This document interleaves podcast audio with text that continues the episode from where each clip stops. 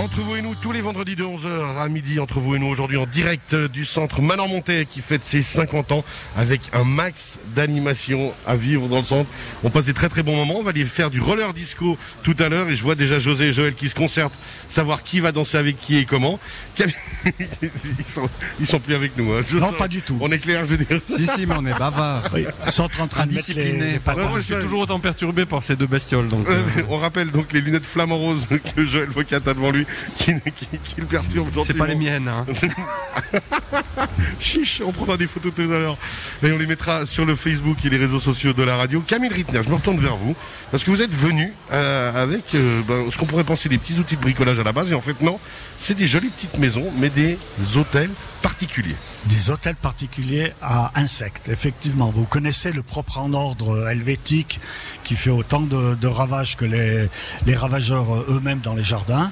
Et puis ça crée des perturbations et ça augmente le, la Ça veut dire production qu'on n'a plus assez de biodiversité. Exactement. oui, naturel, tout à fait. vraiment, hein, Oui, on, est trop à cheval avec l'élimination de la mauvaise herbe.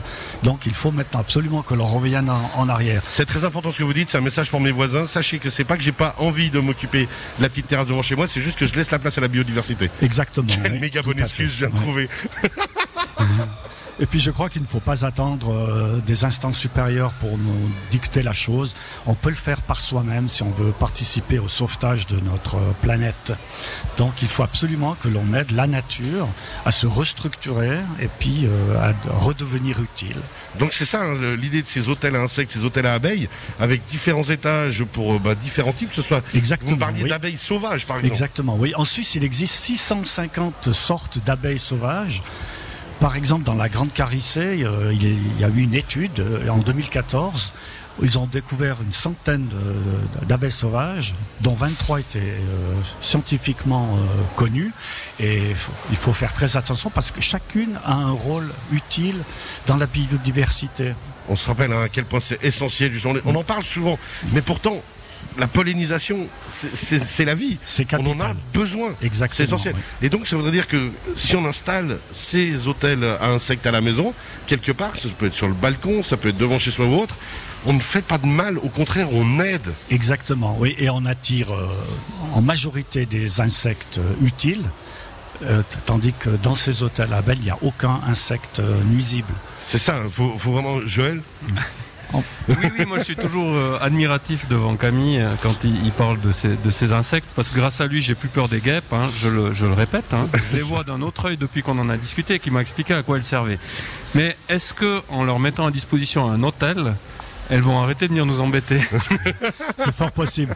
Non, mais chaque hôtel a, une structure différente. Par exemple, si vous prenez celui qui est à côté de nous, où il y a une accumulation de petites tiges de bambou, donc là-dedans, les abeilles sauvages vont pouvoir faire leur, leur nid et leur progéniture, mais seulement les abeilles sauvages. Tandis qu'en dessous, euh, à l'endroit où vous avez cette sorte de, de, de persienne, des petits trous, là-dedans, il y a une cavité capable de recevoir des papillons et des euh, guêpes qui ne font que des petits nids à de la grandeur d'un pamplemousse. Donc ça, c'est vraiment particulier. hein, C'est puis- particulier. Chaque construction euh, va attirer une spécificité. Par exemple, quand vous prenez des nichoirs, euh, si vous faites un trou de 27 mm de diamètre, il n'y aura que la mésange commune, la mésange huppée qui va rentrer. Si vous en faites un de 32, il n'y aura que la charbonnière qui osera rentrer, pas les autres. Et là, c'est la même chose. Et dans le petit tas qu'on voit au fond où il y a des écorces ou des pives, là, ce sera un logement pour les coccinelles ou pour les, les chrysophes vertes. C'est génial. Parce que moi, alors, euh, j'habite à Aigle, on en a mis un peu partout de, à Aigle, de ces hôtels à insectes. On passe devant, on a l'impression qu'ils servent à rien, alors qu'au contraire, ça Au vit, contraire, ça bouge, quoi. Ça bouge, Même oui. si on n'a pas l'impression. Exactement, oui. Et si l'on regarde ce- ces, hôtels, euh, chaque petit trou sera occupé par un insecte spécifique qui va s'occuper, lui, de détruire un insecte nuisible de son côté. Donc génial. là, on leur donne un hébergement pour que ce soit accessible pour ces insectes d'aller dans le, le jardin, dans la biodiversité autour de chez vous et de s'occuper des pucerons, des On va mettre des hein, en limaces. photo sur les réseaux sociaux de la radio tout à l'heure pour que bien les, que les gens se rendent compte de, de ce qu'on discute là, hein, vraiment. Exactement, Ça, oui. ça va être très important. Joël, Oui, bah, il y a un aspect didactique aussi là derrière. J'ai des enfants à la maison euh, de- d'âge différents et je me dis que d'avoir ça quelque part, ça peut être très très Et on intéressant. peut le mettre n'importe où, pourvu qu'il soit à 50 cm du sol, et vous pouvez le mettre sur votre balcon, vous y mettez une petite plaque de plexi sur le côté, toujours orienté au sud, voire au sud-est, de façon à ce que le soleil du matin réveille les, les insectes, et puis la petite protection. Ça, de c'est façon à être intéressant tout près. Ouais, oui, tout à Génial. fait. Ouais. Et puis alors, il y a une prédisposition particulière, une hauteur ou? Non, pas du tout. Pourvu que ce soit à plus de 50 cm du sol et dirigé au sud-sud-est. sud-sud-est Oui. Excellent. José, Est-ce qu'il y a un moment idéal pour placer ces... À partir du réveil du printemps, c'est-à-dire à partir de fin mars, début avril, Oui. quand euh, naturellement ces insectes se réveillent pour se multiplier, vous pouvez disposer et au bout d'une année, eh bien, vous verrez que vous aurez toutes sortes. C'est, donc le, le- la construction, le, le- le type de, de- de logement qui va déterminer l'insecte utile que vous allez a- adopter chez vous. Si vous avez des, des- des gros trous, ben, vous aurez peut-être des guêpes. Si vous avez des petits tubes comme du- des petits trous de bambou, là vous aurez des abeilles sauvages, des, des millipones ou bien des osmilles, ces petites abeilles qui ressemblent à des, à des bourdons euh, miniatures avec un, un arrière-train orangé. On sait déjà ce que Joël Vocat va choisir. On sera plutôt dans les petits trous pour éviter les guêpes. hein. Oui, plutôt, mais non, non, mais même pas. Non, mais je suis, je suis euh, comme j'ai dit avant, je suis très très curieux de ce, de ce, de ces éléments-là, et honnêtement, je pense que on va en discuter à la fin de l'émission. Ouais, je pense qu'il il- il semble que vous allez pas repartir avec vos hôtels à insectes. Ah non, je crois qu'ils vont, ils vont être embarqués directement. Exactement, oui.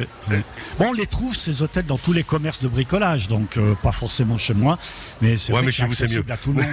Parce que comme ça, quand on vient, on peut acheter son petit savon, je vous rappelle, euh, essentiel pour moi. On peut acheter son miel, j'en bouffe des kilos. Je suis terrible pour ça. Non, mais effectivement, ces hôtels à insectes indispensables. Et puis après, alors, on parle de biodiversité, on parle de soutenir justement la biodiversité de manière indispensable dans ça. On va avoir peur, forcément. On va se dire, ouais, mais si je mets ça à la maison, je vais avoir des abeilles plein la maison tout le temps. Pas du tout. Si vous leur donnez un logement, il n'y a pas de raison qu'elles viennent vous enquiquiner dans un remontoir de store ou bien de- derrière un volet clos. Justement. Donc, on les attire, on les, on les met dans une sorte de, de- de protection, euh, de façon à ce qu'elles ne dérangent pas le, le commun des Et mortels. là, ça va être parfait pour José parce que on aura souscrit l'assurance au cas où, mais on n'en aura jamais besoin et donc notre assureur économise de l'argent. Et oui, tout à fait. Alors la, la question c'est, c'est un hôtel à insectes. Il y a peu de chances qu'une abeille ou que les abeilles sauvages en fassent une ruche. On est d'accord exactement, tout à Aucune fait. chance. Donc, c'est à Donc vous elles de sont cho- de passage. Voilà. Vous, vous choisissez l'insecte que vous voulez accueillir chez vous en fonction du, du logement que vous voulez lui donner. Ok.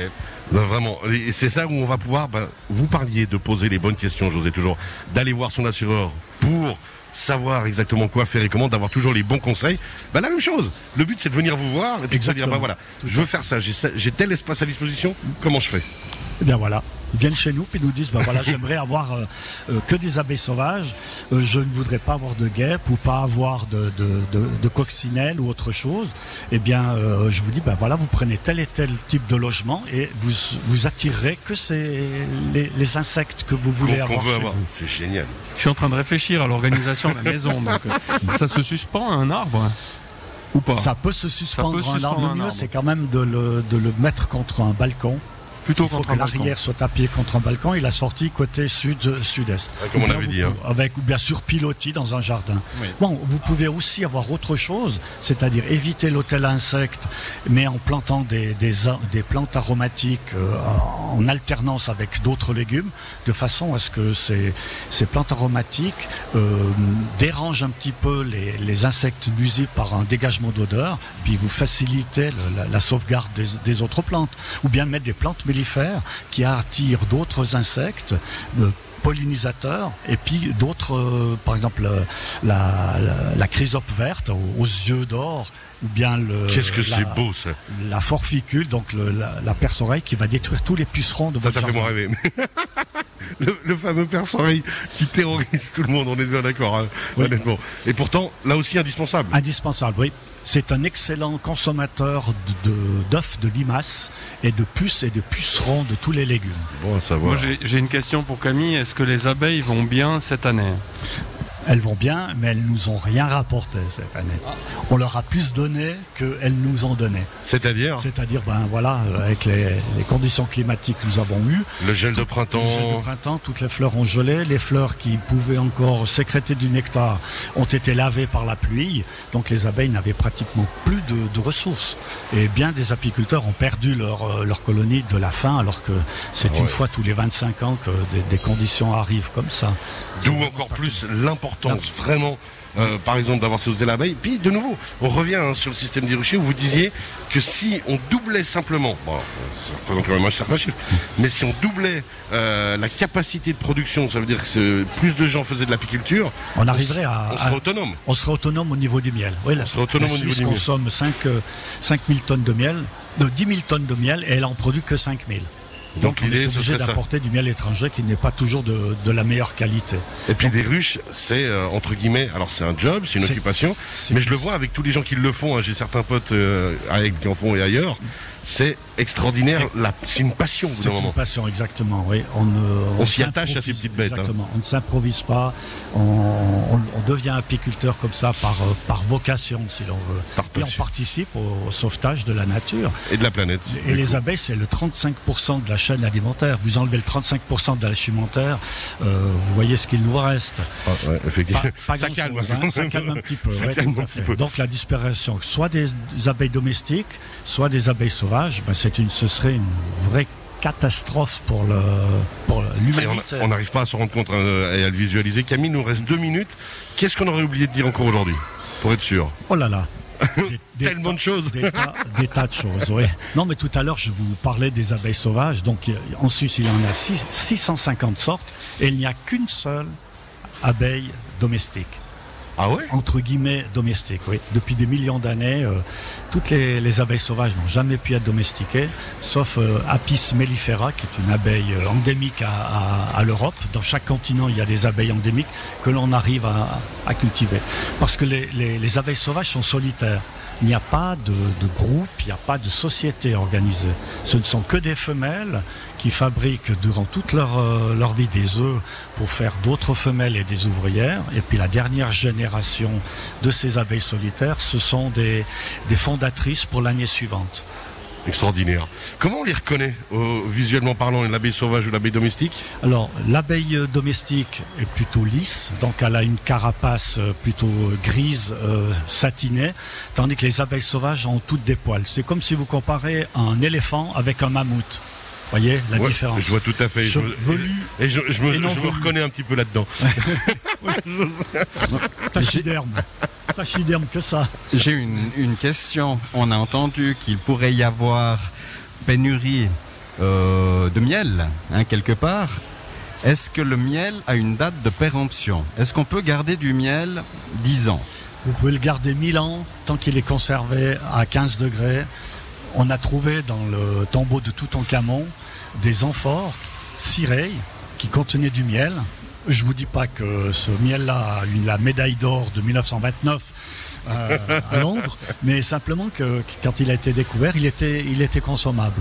Donc euh, c'est euh, lorsque l'on met une date de péremption sur un pot de miel, c'est simplement euh, l'Office fédéral de la santé qui vous oblige à mettre. Mais si je vous dis, vous avez déjà vu un château Yquem avec une date de péremption, on va vous traiter de, de, de En cinglé. effet. Alors que ce soit le vin ou le miel, euh, c'est ridicule, mais on doit quand même le mettre. Merci, Merci. beaucoup, messieurs. Rite Apiculture, on, on rappelle, à Montet qui fête ses 100 ans cette année et on va en parler régulièrement avec vous, euh, Camille. Merci beaucoup. On rappelle qu'on retrouve cette euh, chronique en podcast sur radiochablais.ch. Mais bien sûr. Et puis nous, on se retrouvera d'ici 2-3 semaines, il me semble. Oui, oui. Petit événement, on du va Martigny, hein. Martigny, il y a un truc qui est organisé pour, pastringue, euh, pour tout le monde. On fera l'émission en direct de là-bas. Ce sera la même chose avec vous, Joël Vocat de Seik Télédis. On vous retrouvera aussi euh, d'ici quelques semaines. Paraît-il euh, dans le coup de Rhône, non? Paraît-il, un Paraît-il. petit événement euh, local. On se réjouit déjà. José, on vous retrouvera aussi là-bas la prochaine fois. Merci beaucoup d'avoir été avec nous. On rappelle, ces trois interventions, vous les retrouvez sur radiochablais.ch en podcast. Très très belle fin de semaine. Bon appétit. Puis à bientôt. Merci, bon appétit. Merci, au à revoir. bientôt. À bientôt.